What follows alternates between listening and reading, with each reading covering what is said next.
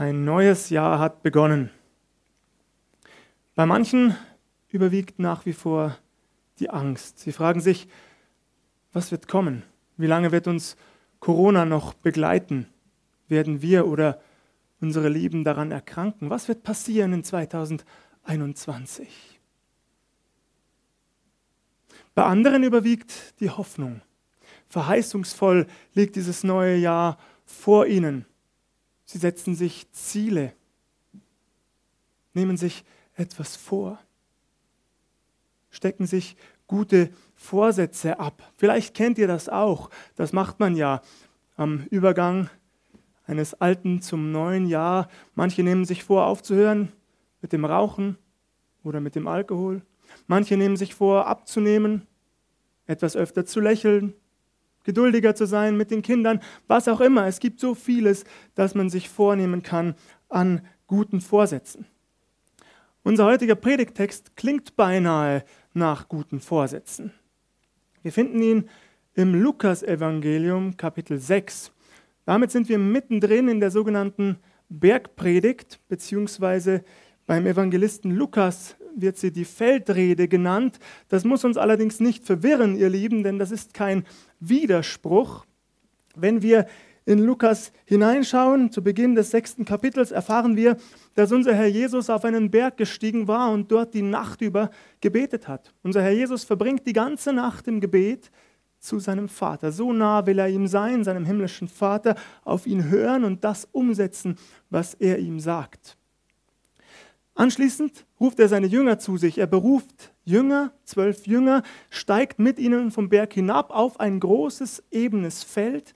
Dort heilt er viele Kranke. Er treibt böse Geister, Dämonen aus. Er macht Menschen frei. Er setzt sie frei. Er schenkt ihnen neue Hoffnung. Er schenkt ihnen Zukunft. Und dann beginnt er mit seiner Predigt. Wir dürfen annehmen, das ist Spekulation, das sage ich dazu, aber es ist durchaus wahrscheinlich, dass Jesus wieder ein paar Meter auf den Berg hinaufgestiegen ist, einfach um besser sichtbar und hörbar zu sein. Ihr merkt also, es ist kein Widerspruch, wenn Matthäus davon berichtet, Jesus stand auf einem Berg und Lukas spricht von einer Feldrede. Es lässt sich miteinander durchaus in Einklang bringen. Viel wichtiger ist, was gesagt wird, was unser Herr Jesus sagt. Ich beginne mit Lukas 6, Vers 27. Aber ich sage euch, die ihr zuhört, so fängt Jesus diesen Abschnitt an. Aber ich sage euch, die ihr zuhört, das könnte ja fast ein typischer Predigteinstieg sein, nicht wahr? Aber erinnern wir uns, das sagt kein Provinzpastor, das sagt unser Herr Jesus Christus selbst. Und in ihm, durch ihn, der lebendige Gott. Gott spricht zu den Menschen und wo immer Gott spricht, da hat das Gewicht. Da will das etwas bewirken in uns, in den Herzen der Menschen. Es soll verändern. Und was sagt Jesus? Er sagt, liebt eure Feinde. Tut wohl denen, die euch hassen, segnet, die euch verfluchen, bittet für die, die euch beleidigen. Und wer dich auf die eine Backe schlägt, dem biete die andere auch dar. Und wer dir den Mantel nimmt, dem verweigere auch den Rock nicht. Wer dich bittet, dem gib. Und wer dir das Deine nimmt, von dem fordere es nicht zurück.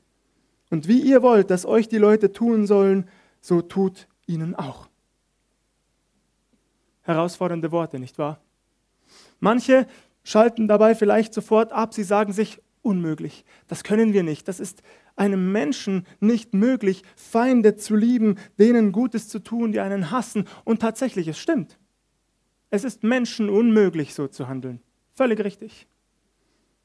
Die Messlatte liegt zu hoch für einen Menschen, aber nicht für einen Menschen, der mit dem Geist Gottes in seinem Leben rechnet.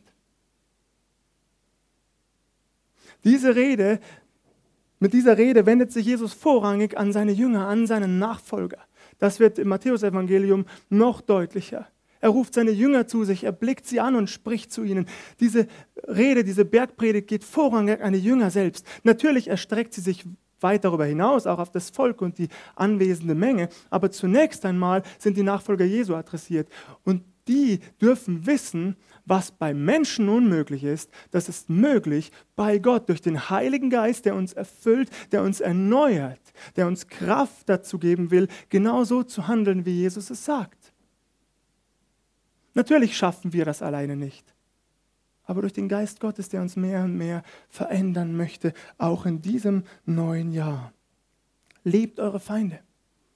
Ich weiß nicht, ob ihr das Magazin von Open Doors bekommt. Es äh, erscheint, glaube ich, einmal pro Quartal, in dem immer wieder viele Berichte stehen von unseren verfolgten Glaubensgeschwistern weltweit. Und immer wieder können wir dort lesen, wie diese Menschen reagieren in schlimmster Verfolgung. Ihnen wird alles weggenommen, ihre Häuser oder Farmen werden niedergebrannt, sie werden ins Gefängnis geworfen, sie werden verfolgt, aus einer Dorfgemeinschaft ausgegrenzt, teilweise sogar getötet, um Jesu willen. Und doch können wir in diesen Berichten immer wieder lesen, dass sie ihren Feinden vergeben, ihre Feinde lieben, ihren Feinden Gutes tun dass die Hilfspakete, die sie bekommen über Open Doors beispielsweise oder andere Hilfsorganisationen, noch teilen mit ihren Nachbarn, die ihnen eigentlich feindlich gesinnt sind. So können nur Menschen handeln, die sich durch den Geist Gottes leiten und verändern lassen, jeden Tag, die ihr Leben jeden Tag dem Geist Gottes unterstellen, deren Wunsch es ist, herauszustechen aus einer ja, bösen Gesellschaft, vielleicht könnte man es so sagen anders zu sein, ganz anders. Anders zu reagieren, als man es erwarten würde. Erwarten würde man, dass man sich rächt, nicht wahr? Das wäre menschlich. Wenn uns Unrecht geschieht, wenn uns Leid zugefügt wird, wenn wir ausgegrenzt oder ausgelacht werden, dann überlegen wir, wie könnten wir es dem anderen heimzahlen. Wann und wo wäre der beste Zeitpunkt dafür? Wie könnten wir auch ihn bloßstellen, ihm Böses tun? Die Bibel lässt uns an vielen Stellen wissen, vergeltet nicht Böses mit Bösem. Verhaltet euch ganz anders, liebt eure Feinde, segnet die, die euch verfluchen, bittet für die, die euch beleidigen. Ganz egal, wie schlimm man euch demütigt. Unser Herr Jesus gibt hier ein paar Beispiele. Absteigend vom Schlimmsten zum weniger Schlimmen. Er beginnt mit dem Schlag direkt ins Gesicht. Damals auch im Judentum oft ausgeführt mit der Rückhand der rechten Hand mitten ins Gesicht. Es gibt kaum eine schlimmere Demütigung für einen Menschen als einen Schlag ins Gesicht. Stimmt das? Und Jesus sagt, wenn dir das passiert, dann halt die andere Wange auch noch hin. So beschämst du dein Gegenüber und er wird sich überlegen, ob er den zweiten Schlag ausführt oder nicht. Wenn er dir in die Augen blickt und wenn er sieht, dass du dich ganz anders verhältst, als er es vielleicht erwarten würde dann wird er sich zweimal überlegen, ob er den zweiten Schlag ausführt oder nicht. Was meint ihr? Können wir das schaffen, uns anders zu verhalten durch den Geist Gottes? Welche Situationen fallen euch ein? Von welchen Menschen wisst ihr oder an welche denkt ihr gerade, die euch vielleicht beleidigt haben, die euch Unrecht getan haben? wo ihr vielleicht im ersten Moment an Rache gedacht habt, vielleicht sogar zu irgendeinem Augenblick in der Vergangenheit Rache geübt habt. Und wo ihr aber jetzt merkt, das hätten wir anders machen sollen. Jesus lädt uns ein dazu, nicht aus uns selbst heraus, das schaffen wir nicht, aber durch den Geist Gottes, der uns in genau solchen Situationen seine Kraft geben will. Gottes Kraft ist dann in uns mächtig, wenn wir schwach sind.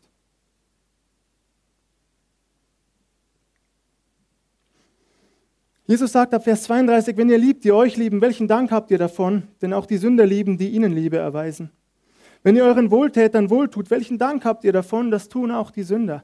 Und wenn ihr denen leiht, von denen ihr etwas zu bekommen hofft, welchen Dank habt ihr davon? Auch Sünder leihen Sündern, damit sie das Gleiche zurückbekommen. Und dann wiederholt er, vielmehr liebt eure Feinde und tut Gutes und Leid, ohne etwas zu erhoffen. So wird euer Lohn groß sein und ihr werdet Kinder des Höchsten sein, denn er ist gütig gegen die Undankbaren und Bösen. Tatsächlich, nicht wahr? Es ist nichts Besonderes, die zu lieben, die einen auch lieben. Denen Gutes zu tun, bei denen man weiß, sie tun uns ebenfalls Gutes. Die zum Essen einzuladen, von denen wir wissen, sie werden uns auch wieder zum Essen einladen. Das ist nichts Besonderes. Das Gegenteil ist besonders. Die einzuladen, die nicht damit rechnen die uns eben Unrecht getan haben, ausgelacht, bloßgestellt. Und diese Art der Liebe, eine bedingungslose Liebe, so wie sie auch unser Herr Jesus für uns hat, für jeden von uns, die will er uns schenken, jeden Tag mehr. Er lädt uns ein, dass wir uns dafür öffnen. Vers 36. Seid barmherzig, wie auch euer Vater barmherzig ist. Das ist die Jahreslosung. Über jedem neuen Jahr steht ein Vers, der uns durch dieses Jahr begleiten soll. Und das dürfen wir uns wirklich zu Herzen nehmen. Seid barmherzig, wie auch euer Vater barmherzig ist. Richtet nicht, so werdet auch ihr nicht gerichtet. Verdammt nicht, so werdet ihr nicht verdammt. Vergebt, so wird euch vergeben.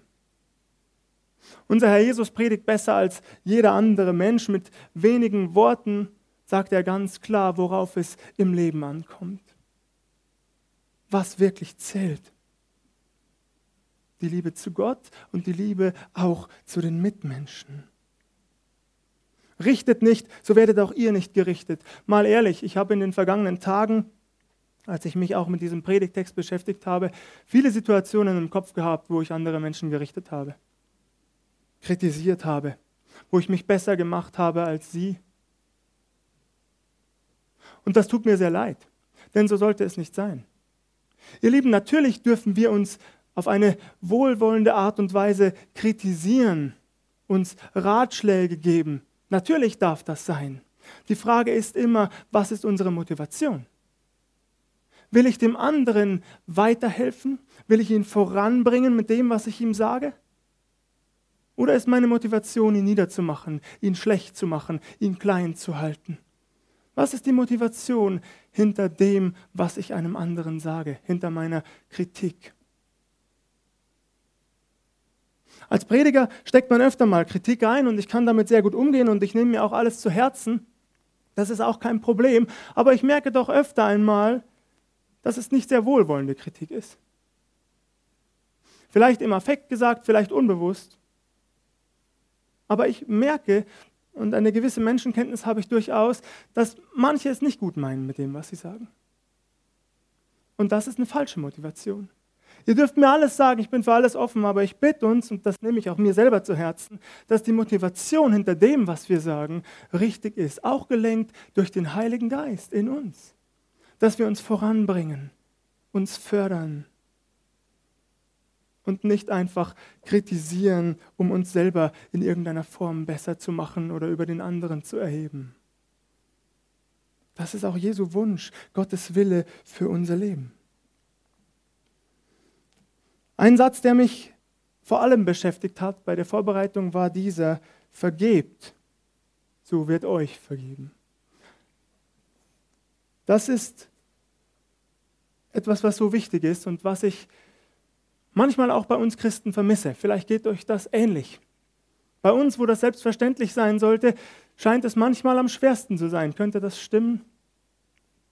Nun, es ist ja auch nicht leicht. Und unsere Gesellschaft suggeriert uns, dass um Vergebung zu bitten oder jemandem zu vergeben ein Zeichen der Schwäche sei. Ich sage euch, ihr Lieben, genau das Gegenteil ist der Fall. Auf einen anderen Menschen zuzugehen, ihn um Vergebung zu bitten und Vergebung auszusprechen, ist ein Zeichen einer reifen Persönlichkeit und von Größe. Ihr Lieben, einen Fehler einfach beiseite zu wischen und zu übergehen, so als wäre nichts geschehen, oder mit saloppen Äußerungen abzutun wie, ach, schwamm drüber, komm, stell dich nicht so an, war doch nicht so schlimm. Das ist leicht. Das kann jeder. Daran ist nichts groß. Aber ein Mensch, der einen Fehler eingestehen kann, auf einen anderen zugehen kann und sagt, ich bitte dich um Vergebung. Übrigens nicht nur Entschuldigung. Ja, Entschuldigung. Merkt ihr dieses Wort, wenn wir es trennen? Entschuldigen kann ich mich nicht selbst. Entschuldigt muss ich werden. Etwa so wie das hier am Kreuz, was hier geschah.